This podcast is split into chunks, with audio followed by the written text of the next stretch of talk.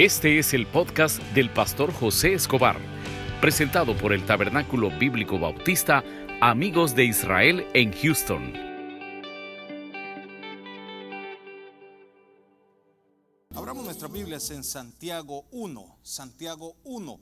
Mire, estábamos hablando con unos hermanos, nos preguntaban cómo nos pueden buscar en redes sociales. Ahí tenemos a los hermanos de multimedia. Después del servicio se pueden acercar a ellos le van a dar la indicación cómo buscar eh, nuestra iglesia en YouTube. Ahí están los sermones, usted los puede descargar, compartir. Está también Spotify, algo así se llama la aplicación. Ahí también está su iglesia, eh, en Facebook, en Instagram, para que pueda usted seguir, escuchar los programas o los eventos que vamos a tener. Santiago 1, del 1 al 11, vamos a estar hablando sobre la sabiduría que viene de Dios. La sabiduría que viene de Dios. Cuando Santiago, hemos, hace como dos semanas hablábamos sobre Santiago 5, 7 y tocábamos el punto de que la Biblia habla de que hay cuatro posibles Santiagos, pero de los cuatro lo limitamos a dos. Lo que limitamos es a Santiago, el hermano de Juan, y Santiago, el hermano de nuestro Señor Jesucristo. Pero ¿por qué nos sostenemos de que Santiago, el hermano de Juan haya sido el autor de la carta a Santiago porque él fue muerto. En Hechos 12 usted encuentra la muerte de él. Entonces Santiago fue escrito en el año 49 después de Cristo. Pero el mensaje eh, central que llevaba Santiago era que llegara la palabra a las tribus dispersas. ¿Cuáles eran las tribus dispersas? Recuerde que hubo dispersión cuando este, las deportaciones a Babilonia, a los medos persas, a los griegos, a los romanos, había muchos judíos dispersos. Otros creen que cuando se convierte la gente a través de Hechos 2, cuando el Espíritu Santo desciende y hablan en, lengua, que lo hemos hablado repetidas veces, el Evangelio llegó a otros lugares.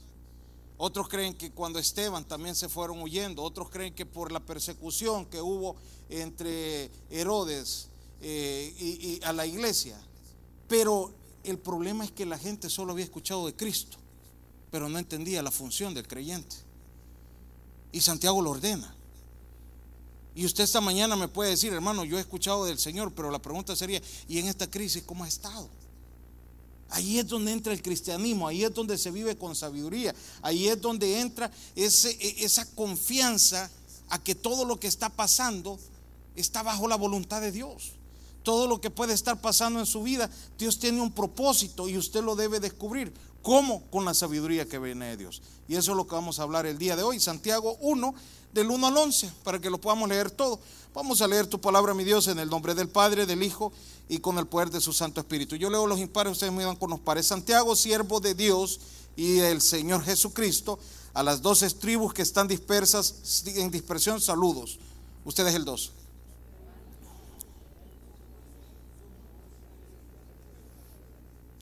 Sabiendo que la prueba de fe produce eh, paciencia.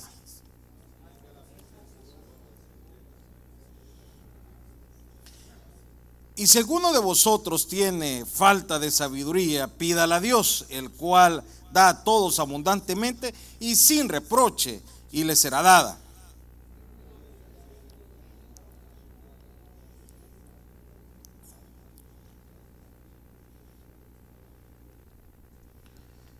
No pienses, pues, quien tal haga que, recibirá cosa alguna del Señor.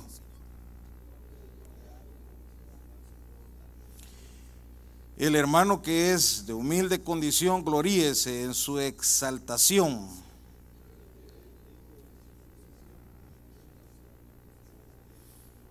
Todos el once, porque cuando sale el sol con calor abrasador, la hierba se seca, su flor se cae y perece su hermosa apariencia. Así también se marchitará el rico en todas sus empresas. Oramos. Padre, gracias por esta mañana que nos has dado, por tu fidelidad, por tu amor. Ponemos en tus manos este mensaje. Háblanos a través de tu palabra. Bendice las vidas de mis hermanos. Oramos por protección en esta pandemia, Señor. Oramos por las personas infectadas. Oramos por los médicos, por las autoridades que están dando el 100% para proteger a cada una de las naciones. Ponemos en tus manos la vida de todos y sabemos que pronto todo va a volver a la normalidad. Oramos por los que hemos perdido trabajos, que puedas tú abrir esas oportunidades. En el nombre de Jesús, amén y amén. Pueden sentarse, hermanos. Hablábamos en la introducción, es interesante entender el fin de una carta. Cuando Santiago habla, más adelante he tomado la decisión, le voy a hacer la invitación a que venga o escuche los cultos del domingo a las 9. Vamos a estar estudiando Santiago. Cuando Santiago escribe esta carta, la idea de Santiago es ordenar a la iglesia. Es la, la, idea de Santiago es que la gente pueda entender de que aquí ya no solo se trataba de decir que habían aceptado a Cristo como su Salvador personal, sino que vivir ese cristianismo con pasión en todos los aspectos. Entonces cuando estas tribus, porque aquí usted lo puede leer en el número 12, eh, en el número 1 dice a las 12 tribus que están dispersas. Quiero que entienda algo, el cristianismo, y esto lo hemos hablado cantidad de veces, nació del judaísmo. Amén. Los primeros cristianos fueron judíos los que se convirtieron en el ministerio del Señor, los que siguieron, los que predicaron la palabra. Posteriormente, adelante, eh, nacemos los gentiles.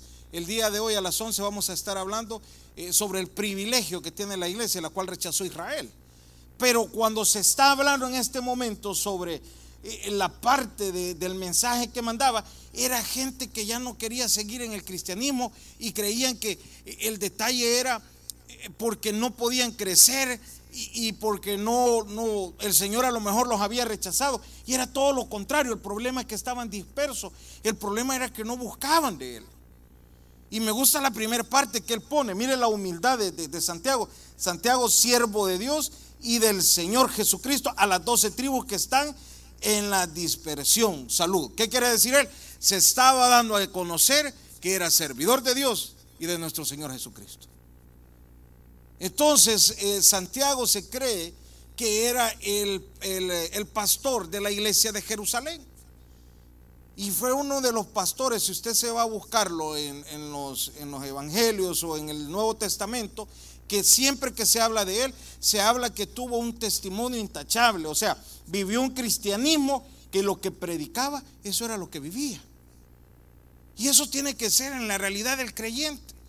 Lo que somos en la iglesia, eso lo tenemos que ser también fuera. Lo que somos con el uniforme de servidor, eso también tiene que mostrarse afuera. Y ahí es donde comienza a vivir el cristianismo. ¿Por qué cree que hay muchas personas, y, lo repetimos en muchas ocasiones en este púlpito, ¿por qué cree que hay muchas personas que les está costando caminar en el reino de Dios? El problema son que no se han querido separar del mundo.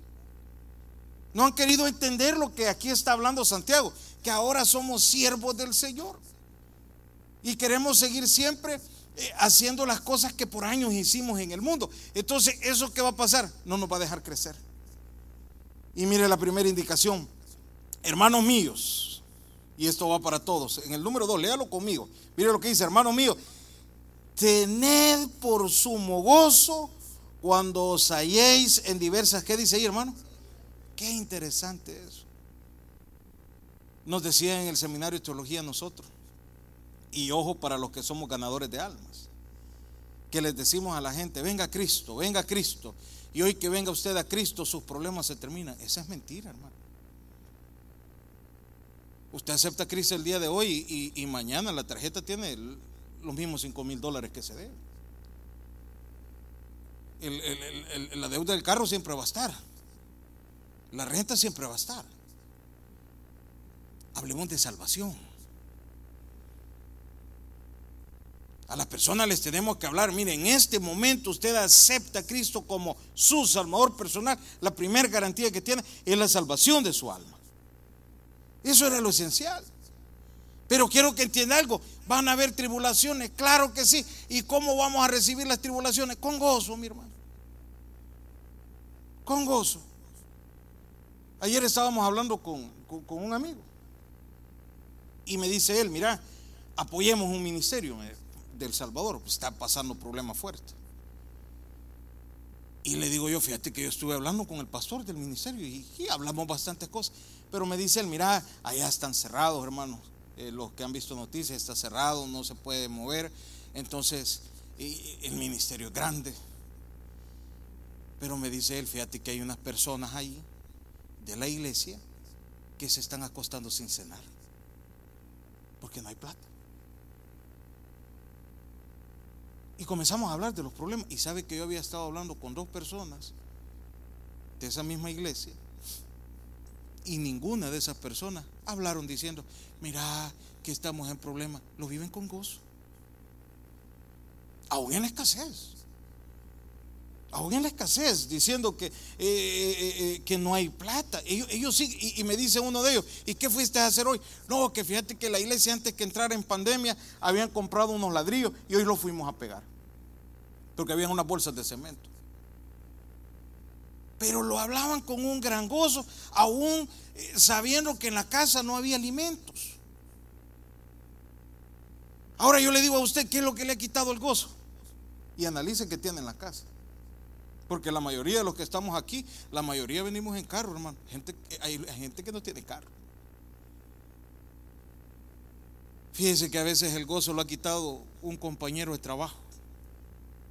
Y usted vive amargado por ese compañero de trabajo. ¿Por qué no lo perdona? ¿Por qué no llega mañana que va a llegar al trabajo y dígale, mira, oré por vos en la iglesia?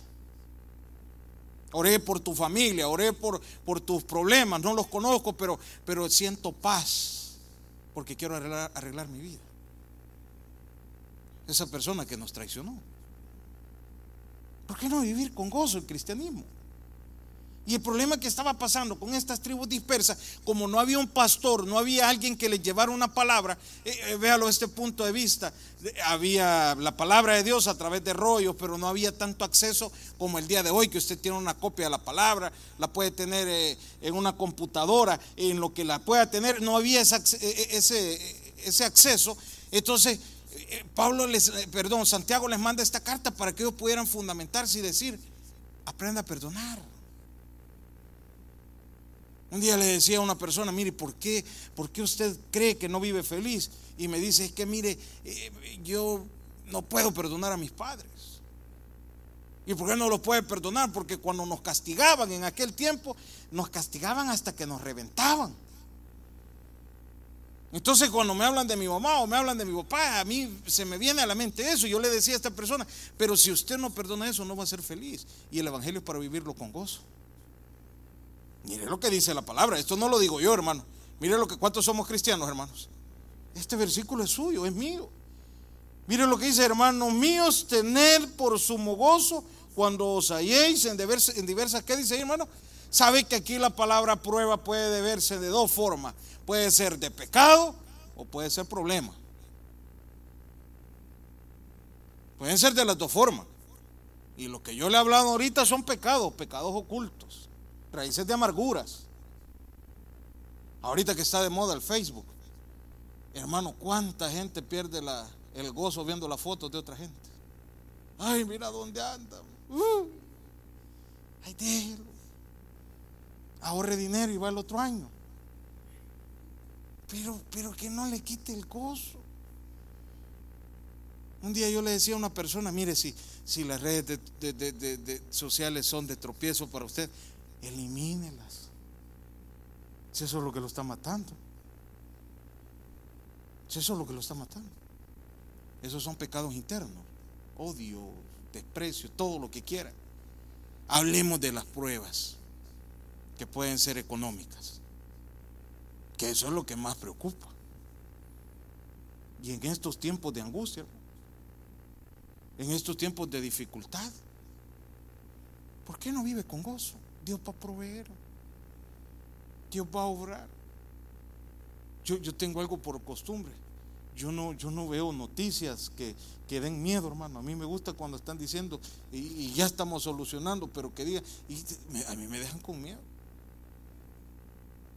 ¿Por qué? Porque eh, eh, entramos en pánico. Estaba hablando con una persona de que eh, dos señores que yo conocí en El Salvador que tienen negocio, los dos murieron de paro al corazón. Yo le preguntaba, ¿y por qué? Mirá, me dice, lo que pasa es eh, que como tienen negocio y todo lo demás, tenían que pagar facturas. Eso los mató. Las preocupaciones del problema. Un día me decía una persona que le llegó el azúcar o la presión, no sé qué, de la mala noticia de un préstamo que le sacó a otra persona y no pagó. Y eso lo enfermó. Viva con gozo los problemas. Por no decirle, no se mete en problemas mejor. No se mete en problemas. Porque después eso es lo que nos va quitando el gozo. Y yo no sé por qué siempre la culpa la tiene Dios. Y Dios no tiene la culpa. Dios no tiene la culpa. ¿Usted cree que tiene la culpa Dios de los fracasos en los que hemos entrado? No. Yo le haría la pregunta, ¿le consultó usted a Dios antes de meterse ese fracaso? No, no le consultó. Las peores decisiones que podemos tomar en la vida han sido porque se tomaron sin preguntar o consultar al Señor si había un respaldo de Él. Entonces dice aquí que en la prueba que está usted hoy, vívala con gozo. Vívala con gozo. Les decía a los hermanos servidores hoy en la, mañana que entramos aquí, miren, eh, me dio mucha pena porque varios hermanos llamando ayer que se querían congregar y les decíamos, mire, ya están los espacios ocupados y todo, pero, pero hay una necesidad de congregarse. Y unos hermanos decían, no, yo llego el lunes, yo llego el miércoles y ya reservando porque necesitan, ¿qué quieren ellos? Pasar la prueba con gozo, mi hermano. No pasar la prueba en, eh, eh, eh, enojado, no pasar la prueba en la casa, sin, sin, esperanza de qué. La, la, la pregunta sería, ¿cuál es la esperanza? En cambio, usted que ha venido esta mañana, que ha hecho este tiempo, yo sé que la mayoría estamos buscando algo mejor de Dios. Algo mejor de Dios. Mire qué más, el siguiente versículo. Este es interesante sabiendo que la prueba de vuestra, ¿qué dice ahí hermano? ¿Qué dice ahí hermano? El cristiano debe tener paciencia. Debe tener paciencia el cristiano. Yo les he contado a ustedes que yo tengo algo por, por, por, por en mi persona. A mí hay cosas que me desesperan. Si usted me dice a mí, mire, le voy a contar algo mañana usted me dejó ahí muerto, hermano. Yo tengo que decirle a usted, adelánteme alguito de qué me va a contar mañana. Ahí me dejó porque yo necesito saberlo hoy. No sé si a usted le pasa lo mismo. Se ha fijado lo, antes, hermano, hoy ya no existe eso. Cuando mirábamos, yo soy del Salvador, mirábamos canal 2, 4 y 6 y decía en El Salvador, esta serie continuará. Y usted se esperaba hasta mañana a las 9 de la noche para ver Rambo 3 en aquellos tiempos. Y dejaban la mitad. Y usted por su parte la mirara, todo. así somos a veces con la fe. Esa llamada que le hicieron, ya Dios está abriendo puertas. Tenga paciencia. Esa carta que le llegó, ya eso es una señal de que Dios está obrando tenga paciencia. Esa noticia que le han dado, solo tenga paciencia. Porque aquí el que le está prometiendo es Dios. Y cuando estamos en los problemas, cuando estamos en las dificultades y lo vivimos con gozo, usted espera. Usted no se va a, a rendir. Y más abajo lo dice, que el que se rinde en el cristianismo, lastimosamente, es una persona eh, eh, que en todo lo que relaciona a su vida va a ser inconstante. nunca va a tener un, fin. Yo tenía un amigo en El Salvador que ese todas las veces que su equipo de fútbol perdía, cambiaba camisa. Y de repente usted lo miraba con otra camisa. Pues ni de cuál sos, pues le. Ni de cuál sos le. Y cambiaba y cambiaba así somos los cristianos. Ah, como Dios no pudo. Y hoy de cuál soy, ah, hoy soy del otro. Imagínense. Por no esperar. Por no confiar. Pero la fe verdadera lo mantiene. La fe verdadera no lo mueve. Les invito a que escuchen el mar, los, los, jueves están pasando las clases de liderazgo y de teología acá, no sé si lo han visto. El jueves la van a estar pasando, pero va a haber espacio de tres testimonios. Y hay un hermano bien mayor que ese señor está pasando una cuestión de fe increíble. Cuando le digo cuestión, el cristianismo a plenitud. Y me dice él, porque yo he conocido al verdadero Dios. Y ya está mayor y yo tengo que estarle diciendo a él, brother, quédese en casa porque son las indicaciones. Mire, yo tengo que estar en la iglesia. Tengo que estar en la Un día de esto me llama, mire, estoy escuchando tal y se está alimentando, escuchando palabra, fortalecido. No sé qué le estará pidiendo a Dios. Pero la pregunta sería, ¿usted qué le está pidiendo a Dios y ya se está rindiendo? Que hasta le puso fecha. Y aquí dice, dice, sabiendo que la prueba de vuestra fe produce paciencia. Espere. Espere, la paciencia, tenga paciencia. Y, y todavía sigue en el 2. Mas tenga la paciencia, que dice ahí, hermanos? Su obra, ¿qué dice ahí? Completa. Si usted tiene una fe con paciencia, la obra se va a completar. La obra se va a finalizar. Les decía a los hermanos del viernes que hablaba con un amigo que en el 2009 creo que fue, 2010, literal le pasó de todo, perdió un empleo bueno que tenía allá, era un empleo de, buenísimo, ganaba muy bien allá. Creo que ganaba arriba de 3 mil dólares en El Salvador. Esa es plata allá, es plata aquí, imagínense. Allá es más. Y cuando pierde el trabajo de la noche a la mañana, perdió casa, perdió carro, perdió todo. ¿Y sabe qué era lo más duro que me decía él? A la gente que él había ayudado económicamente en esos problemas, lo miraban de menos. Dice que cuando pasó esas crisis, mire qué duro es, hermano, el hombre, no Dios. Cuando estuvo pasando esas crisis, muchos cumpleaños ya no lo invitaban porque ya no era de esa altura. Porque quizás ya no iba a llevar aquellos regalos de, valor que llevaba en aquel tiempo. Así es el hombre. Y en aquel tiempo se, llegó a la misión donde nosotros estábamos en una iglesia y le decíamos al brother, siga, siga, mire que Dios, Dios lo va a bendecir, Dios lo va a... Y de repente, mi hermano, hace poco tenemos contacto y ya está otra vez bendecido. ¿Qué hizo él? Esperar en Dios, hermano. Esperar en Dios. Otro brother, allá, mismo en El Salvador, eh, lo perdió el trabajo y pasó dos años en una iglesia con un pastor, amigo de nosotros. Y no encontraba trabajo. Y un día dice que le, dijo al pastor, imagínese la, fe, era una iglesia de, cantón donde se predicaba sin sonido y le dice al pastor, pastor, ¿cuánto cuesta el sonido? Le, Mirale, el sonido que queremos poner en la iglesia cuesta como 800 dólares. Le, yo se lo voy a comprar. y el pastor de este, el hambre lo está fregando. ¿Y de dónde? Pues si está mal, ¿eh? el hambre lo está haciendo. Y le dice, es que Dios me ha dicho que me va un trabajo y estoy esperándolo.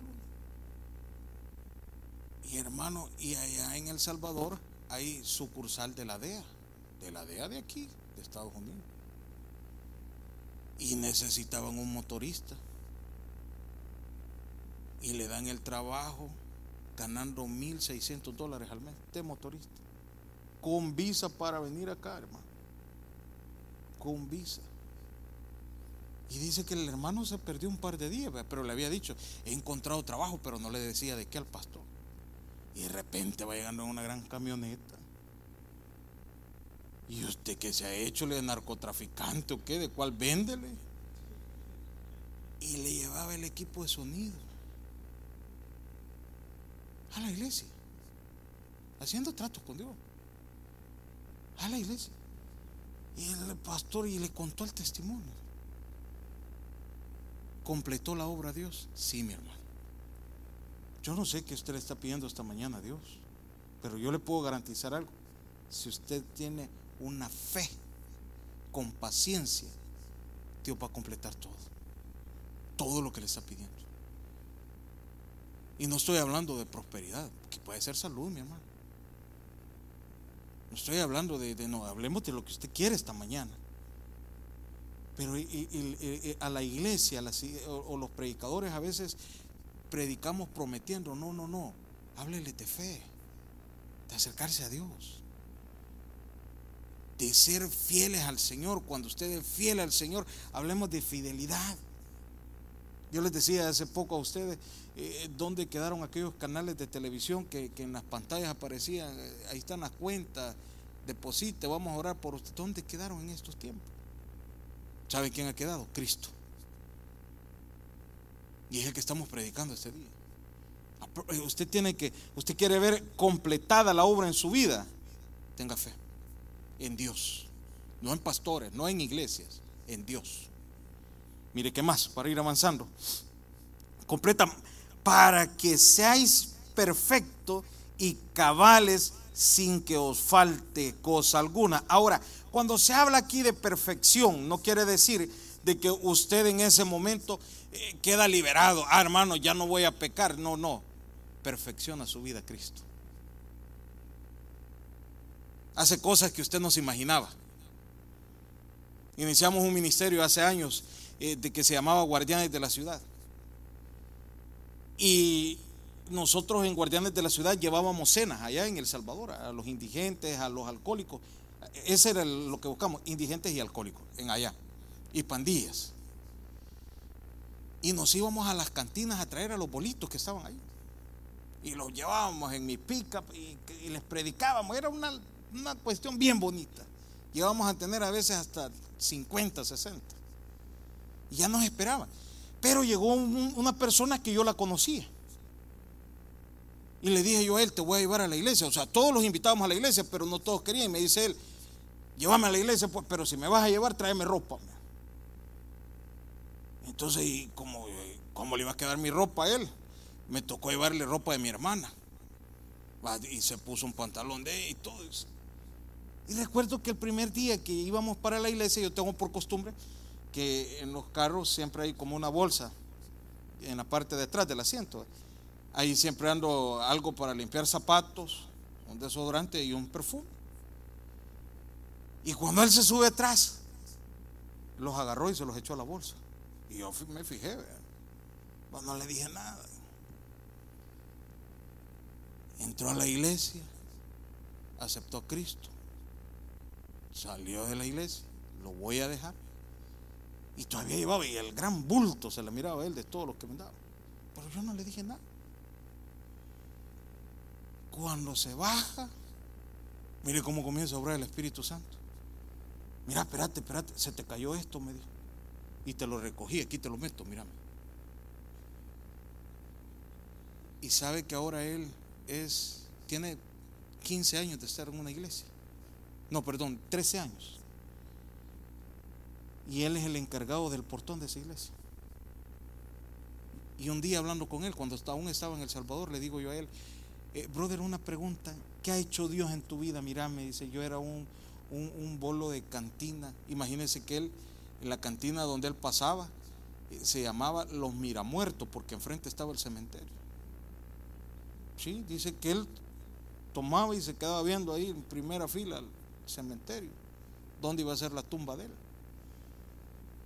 Y Dios me ha dado familia. ¿Quién se iba a imaginar que aquel que estaba tirado en esa cantina iba, iba a hacer esto ahora? ¿Quién lo sacó de ahí? Fue Dios. ¿Perfeccionó la vida? Claro que sí, mi hermano. Todos los que estamos aquí esta mañana, ¿de dónde nos sacó Dios, hermano? Yo siempre les he dicho algo. Si los hermanos de multimedia ponen un cable USB y pasan todo lo que yo he vivido ahí, ustedes se van. De ahí me sacó Dios. Lo mismo pasaría si le ponemos el cable suyo ahí. Se avergüenza. Pero ¿sabe qué va haciendo Dios? Perfeccionándolo. Poco a poco. Poco a poco. Tenga fe que lo va a perfeccionar más. Hermano, que esto no lo he cambiado. Tenga paciencia, que Dios lo va a perfeccionar. ¿Qué les decía al inicio? No quedamos exentos del pecado, pecadores somos. Amén o no amén. Pero nuestra vida se va perfeccionando. Si yo le preguntara a usted de todo lo que usted hacía desde, desde que ha venido a los pies de Cristo, más de una cosa usted ha dejado de hacer. Ya está perfeccionando Dios. No se mueva. De la noche a la mañana no va a cambiar. De la noche a la mañana usted no va a ser una persona diferente. Tenga paciencia. Mire, ¿qué más para ir avanzando? Porque ya se nos fue el tiempo y quiero llegar hasta el 11. Si alguno de vosotros, que dice ahí, hermanos, tiene falta de, ¿qué dice? De sabiduría, que dice ahí, pídala a Dios, el cual da a todos abundantemente y sin reproche. Y le será, que dice ahí, hermanos, ¿a qué se refiere la sabiduría? Que no somos inteligentes. Todo lo que va relacionado, mi hermano. Todo lo que va, la palabra sabiduría es habilidad. Si usted esta mañana dice, hermano, es que yo he sido una persona llena de fracaso, una persona que eh, he cometido grandes errores, hoy pídale dirección a Dios. Hoy pídale dirección a Dios. Yo no sé por qué me he equivocado tanto en la vida. Hoy pídale dirección a Dios. Sabiduría que viene de lo alto. Decisiones que usted va a tomar a través del Espíritu Santo. Pídasela a Dios. Busque cada día tener más comunión con Dios. Y de esto estuvimos hablando el viernes acá en la iglesia. ¿Cuántas veces usted ha dicho o ha sentido que Dios no le habla? Y no siento, y no siento. ¿Y sabe por qué? Porque hemos estado lejos. Acérquese un poquito. En esta cuarentena que ha pasado, y yo les decía a los del viernes, yo sé que ustedes, ninguno me va a decir que no. Ninguno, yo sé que todos me van a decir que sí. Yo sé que el, grupo que ha venido a las nueve, en esta cuarentena, más de dos libros de la Biblia hemos leído. Amén, ¿verdad? No. Las series de Netflix, todas. Esas están completas. Lea la palabra, que ahí está la sabiduría. Ahí está la fe, hermano. Hable con Dios. Mire, usted se puede levantar lo más amargado, enojado, lo que quiera. Pero si usted lee un capítulo de la Biblia, usted cambia. Si usted comienza a leer la palabra de Dios, usted va a ser una persona con mejor capacidad. Con mejor capacidad. Pídale la sabiduría a Dios, pídale la habilidad a Dios, hable con Dios. Y aquí lo dice muy bonito, dice, si alguno de vosotros tiene falta de sabiduría, pídala a Dios, el cual da todos. ¿A quién da ahí, hermanos? No a pastores, ¿verdad? No a servidores. Esto aplica a todos, hermano. Esto aplica a todos. Yo cometí el error cuando llegué al cristianismo. Yo decía, Dios escucha las oraciones de, de mis pastores, decía. La mía no. Dios no me va a escuchar a mí. Y yo siempre andaba viendo quién oraba por mí y mire qué tal cosa. Hermano, ahí que dice, todos. Y todos son todos. Dios puede hablar con usted esta mañana. Dios puede quitarle esas dudas que tiene. Dios puede quitarle esos malos pensamientos, ese resentimiento. Dios puede hacerlo. Dios puede darle todo, pero, pero si se la pide. Mire el número 7. No pienses, pues, ¿qué dice ahí? Quien tal haga que recibirá cosa alguna del Señor. Mire qué interesante lo que dice ahí. El hombre de doble ánimo es inconstante. ¿En qué dice ahí, hermano? Cuidado con eso. Porque aquí está hablando y dice, no pienses que quien tal haga que recibirá cosa alguna del Señor. ¿A qué se refiere esto, hermano? que a veces creemos que porque decimos que somos cristianos, porque tenemos la Biblia, eh, porque predicamos, por lo que usted quiera agregar, Dios va a orar. No, mi hermano. No. Yo siempre hago esta comparación. Los que son managers de compañía me van a entender en esto. Hay personas que en las compañías son buenas para trabajar, pero a lo mejor roban, pero son buenas pero roban. ¿Y qué cree que dicen los managers? Espérate que venga tiempo que van a cortar. ¿A quién cree que echan? Al que está robando. Porque es bueno, pero está robando. O el que reniega mucho.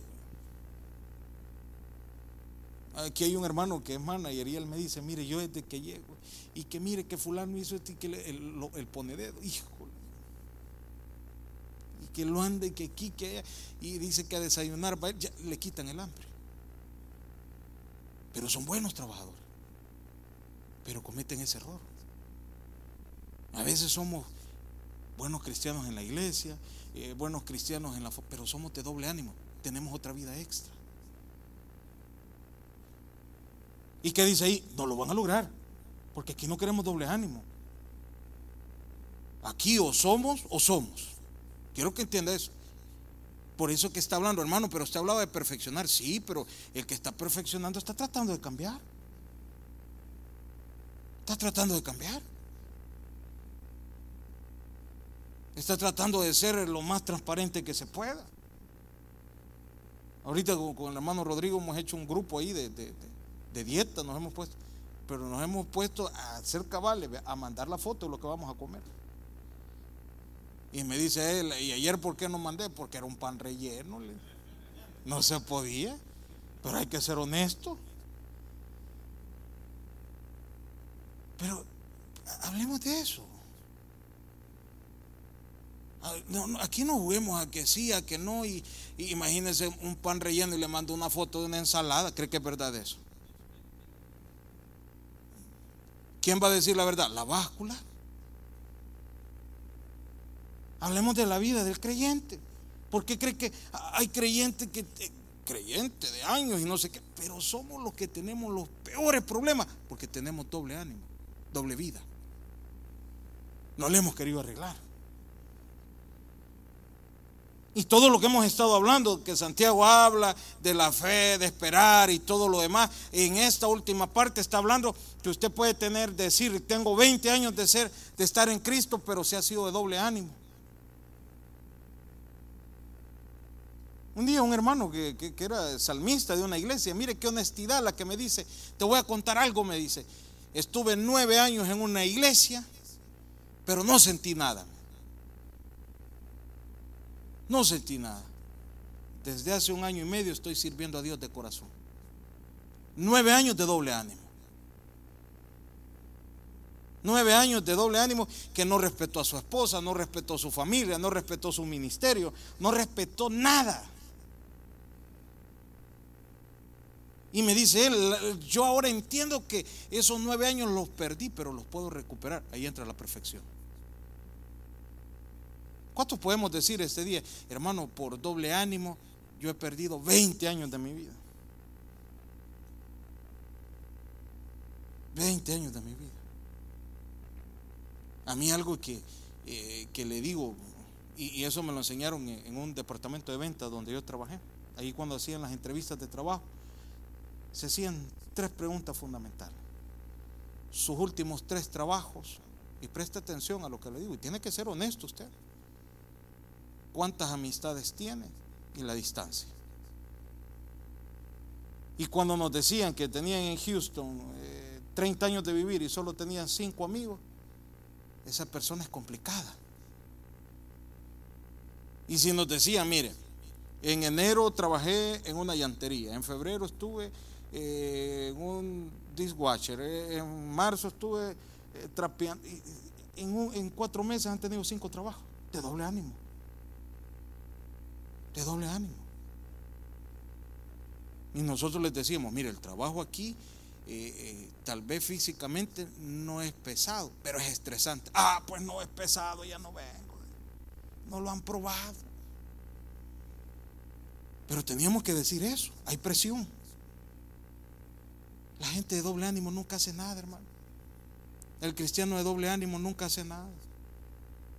Y aquí lo dice el hombre de doble ánimo es inconstante en todos sus caminos. Déjeme decirle algo, si usted fracasó en Cristo, va a fracasar en todo, mi hermano. Perdone que se lo diga así. Si usted eh, eh, dejó a mitad su servicio, si usted dejó a mitad eh, todo lo que le prometió a Dios, siempre va a ser inconstante. Una de las cosas que nos decían en el seminario de teología es, termine lo que comenzó, termine lo que comenzó, que Dios lo va a llamar. Y, muchos se iban con la maestra de teología, la, hermana María Consuelo. Hablábamos un día y le digo yo a ella, ¿cuántos entramos a estudiar teología en el año 2005, para que se haga una idea? Hace 15 años. Y hicimos la cuenta como de 42. ¿Y de los graduados cuántos somos? De 42. 7. Y de los que estamos en ministerio, ¿cuántos somos? 4. Y el resto. Inconstantes. Doble ánimo. Doble ánimo. No esperaron, no se, se, rindieron. Entonces usted esta mañana debe de entender que todo lo que hemos estado hablando sobre la sabiduría que viene de Dios, si usted tiene doble ánimo, fracasa. Mire, por ir finalizando. Número 9. 10. No, perdón. 9. El hermano que es humilde, el hermano que es de humilde condición, ¿qué dice ahí, hermano? ¿Sabe que la palabra humilde aquí no es humildad de carácter? Es de economía. Es de economía. No, no me venga a decir, hermano, fíjese que yo, yo no, yo como soy, no tengo, yo así me he visto y todo es arregladito. No, hermano. El pastor fundador contaba hace años que había un hermano que llegaba a la iglesia central y llegaba todos los domingos con una guayabera bien planchada, un pantalón con el quiebre bien hecho, que si usted le pasaba el dedo así, se hería. Imagínense, bien hecho el quiebre. Tanto así, ah, y, con bolígrafos aquí, y unas agenditas chiquitas, ¿se acuerdan de unas que había? Aquí puesta. Y toda la gente que lo miraba decía, ahí va el doctor, porque creían que era doctor, y no era doctor. Él era motorista de una este, ambulancia. Él era el motorista. Y todo, el doctor, el doctor. Y un día una familia lo invita a comer, vamos a invitar al doctor a comerle y lo invitan a almorzar. Hermano, y el doctor llegó a pie. Bueno, dijeron quizás la humildad de él, porque es bien humilde. Se vino a pie, le gusta caminar el domingo, no le gusta sacar su carro. Y, le dan la comida. Y ya después de comer le dice el, doctor, el, hermano, que no era doctor, mire qué bonito su carro. Mire, doctor, le, ese carro tiene un recuerdo tan, tan valioso para mí, pero lo tengo que vender. Y ya que usted lo dice, usted es una buena persona, usted se puede quedar con el carro. Le no, le ¿cómo no? Cómpremelo. Usted puede comprármelo. Nada, no tenía dinero. No le ¿cómo se lo voy a comprar si no te, no se haga doctor? Si usted tiene, los doctores tienen dinero. Le. No, hermano, le, no tengo. Le. ¿Cómo no? Si lo hemos visto en, el hospital. Sí, pero yo soy el motorista. Yo no soy doctor. Y dice que cuando el doctor vio que la gente cambió de parecer, dijo, él dijo, quizás me invitaron porque yo creían que yo tenía dinero. Y dice que él dijo, ya le voy a pagar la comida para irme bien, pues, porque para no quedar mal. Y se va a hablar con la esposa, el doctor y eh, perdón, con la esposa y regresan y le dicen al, señor que no era el doctor. Ya ni sé que estoy hablando, el doctor, el señor motorista. Pero me está entendiendo, Chambre lo está grabando. Y le dicen, mire, fíjese que hablé con mi esposa y le vamos a regalar el carro. No, le dije, ¿cómo no lléveselo? Por no avergonzarse que era pobre. ¿Cuántos nos avergonzamos? Mano, mire que yo en el banco tengo, no tiene nada, tiene nada. Que yo gano, no gana eso. No gana eso. No, no hay que avergonzarnos si tenemos o no tenemos. Eso no es una cuestión de deshonra. Algo le he dicho, le voy a decir, que Dios siempre ha mandado provisión. Amén, ¿o no? Hay gente que tiene pena. Mire, usted tiene papeles. Sí, yo soy residente. Mentira, chuecos tiene. Que no de vergüenza, hombre. Porque Dios lo ha respaldado. Entonces Santiago le estaba diciendo a la iglesia, no viva con mentiras, acepte lo que es. Cuando se presente ante una señorita o, un caballero, acepte lo que es. ¿De dónde es usted? Yo vengo de un cantón allá lejos, tío, donde las cabras no entran. hay que ser honesto, porque se caen y se quiebran. ¿Por qué va a mentir? De la escalón vengo. Mentira. Mentira. Sea honesto. Eso no es pecado, hermano. Reconocer de dónde Dios nos ha sacado.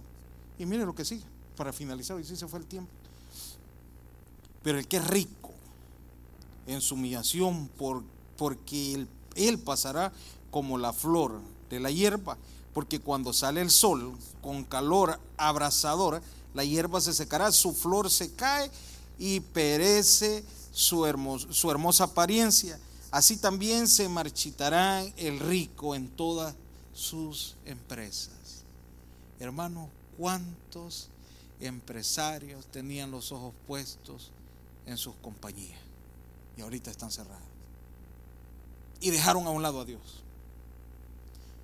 ¿Cuánta gente la invitaban, hermano? Vamos a la iglesia. Mire que le invitamos los cultos. Es que mi trabajo no me lo permite. Ahora que digan eso. Si está todo cerrado. Y Dios con los brazos abiertos nos estuvo esperando. Dios es fiel, mi hermano. Nunca me cambia Dios por riquezas o por pobreza. Porque Dios es fiel. ¿Y qué está haciendo Dios en estos momentos? Demostrando que el que gobierna en el mundo se llama Dios. Démosle un aplauso al Señor.